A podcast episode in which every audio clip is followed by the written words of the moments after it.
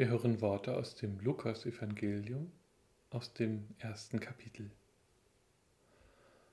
Und sein Vater Zacharias wurde vom Heiligen Geist erfüllt, weissagte und sprach: Gelobt sei der Herr, der Gott Israels, denn er hat besucht und erlöst sein Volk und hat uns aufgerichtet ein Horn des Heils im Hause seines Dieners David wie er vor Zeiten geredet hat durch den Mund seiner heiligen Propheten, dass er uns errettete von unseren Feinden und aus der Hand aller, die uns hassen, und Barmherzigkeit erzeigte unseren Vätern und gedächte an seinen heiligen Bund, an den Eid, den er geschworen hat unserem Vater Abraham, uns zu geben, dass wir, erlöst aus der Hand der Feinde, ihm dienten ohne Furcht unser Leben lang in Heiligkeit und Gerechtigkeit vor seinen Augen.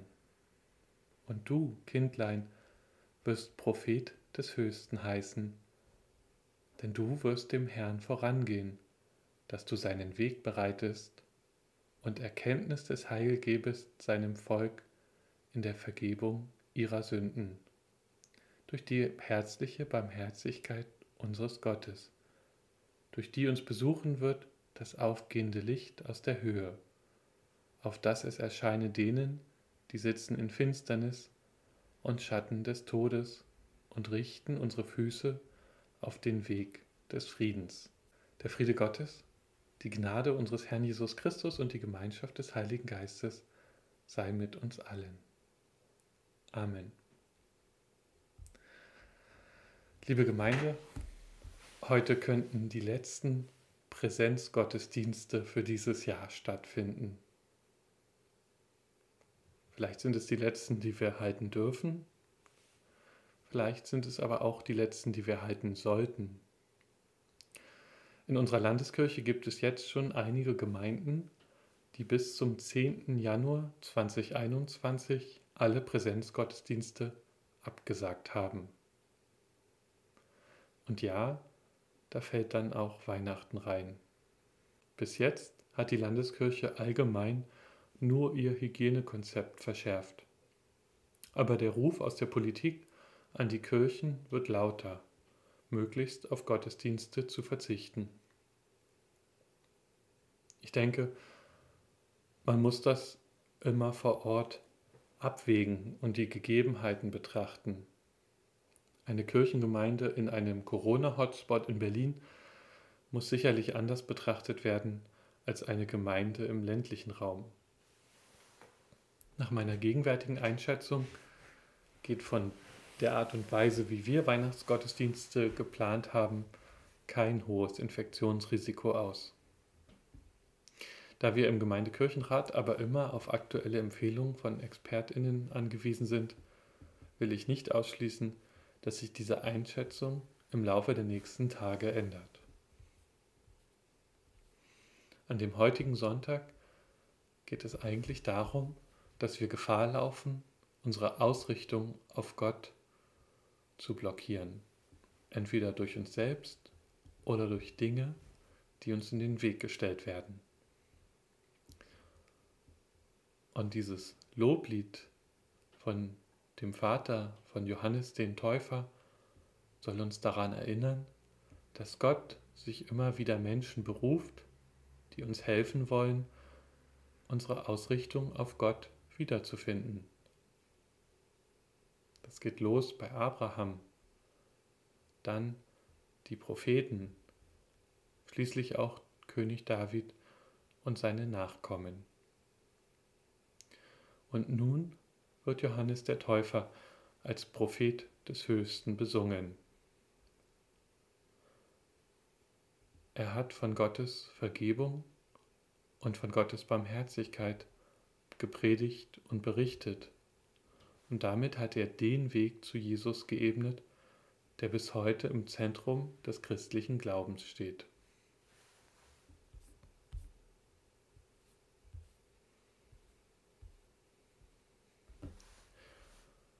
Dieser, dieses Lied, der Lobgesang des Zacharias, will uns auf Jesus vorbereiten, ganz konkret auf seine Geburt. Drei Sätze nach dem Lied beginnen jene bekannten Worte, die viele sicherlich auswendig mitsprechen könnten. Es begab sich aber zu jener Zeit, dass ein Gebot ausging von Kaiser Augustus, das alle Welt sich schätzen ließe. Zum Glück befinden wir uns nicht im Jahre Null. Wir leben im Jahr 2020. Und Jesus Geburt musste nicht wegen Corona abgesagt werden. Es ist schon geschehen. Gottes Kommen in unsere Welt bedeutet für mich, dass Gott weiß, wie es sich anfühlt, in dieser Welt zu leben. Er weiß, wie es ist, Angst zu haben oder traurig oder einsam zu sein. Er weiß, wie es sich anfühlt zu lachen, glücklich zu sein und geliebt zu werden. Mir tut es gut, mich jedes Jahr an diesen Umstand neu zu erinnern und ihn mir neu ins Gedächtnis zu rufen. Sollte uns dieser Zugang zu Gottes Botschaft im Gottesdienst dieses Jahr verbaut sein, ist mir aber eines wichtig zu betonen. Uns ist nicht der Zuspruch von Gottes Kommen in diese Welt verbaut. Auch wenn es dieses Jahr mit Sicherheit ein anderes Weihnachten geben wird. Ich hoffe aus tiefstem Herzen, dass es uns allen gelingt, den Blick auf die weihnachtliche Freude zu bewahren. Letztes Jahr, kurz vor Weihnachten, habe ich einen älteren Mann im Krankenhaus besucht und es wurde absehbar, dass er Weihnachten nicht zu seiner Frau nach Hause kann. Ich habe ihn gefragt, wie er sich damit fühlt, und er hat geantwortet, Wissen Sie, ich bin lieber dieses Jahr im Krankenhaus und habe dafür noch mehrere Weihnachten mit meiner Frau in den kommenden Jahren zu Hause. Es gibt seit März immer wieder Phasen, wo es mir leichter fällt, all die Regeln der Distanz einzuhalten und Phasen, in denen es mir schwerer fällt. Was mich aber immer wieder motiviert, ist die Möglichkeit, anderen Menschen zu helfen, indem ich verzichte. Weihnachten so wie wir es aus der Bibel kennen, soll ein Gefühl von Rettung vermitteln, von Freude und von Geborgenheit.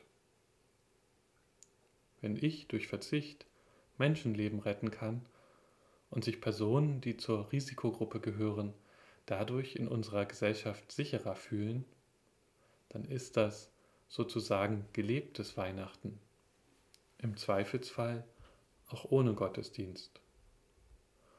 Und in den nächsten Jahren, wenn wir wieder zusammen Weihnachten feiern dürfen, ist die Freude umso größer, weil wir einen Beitrag geleistet haben, dass noch mehr Menschen gesund Zugang zur Weihnachtsbotschaft bekommen. Amen. Und der Friede Gottes, welcher höher ist als unsere Vernunft, bewahre unsere Herzen und Sinne in Jesus Christus. Amen.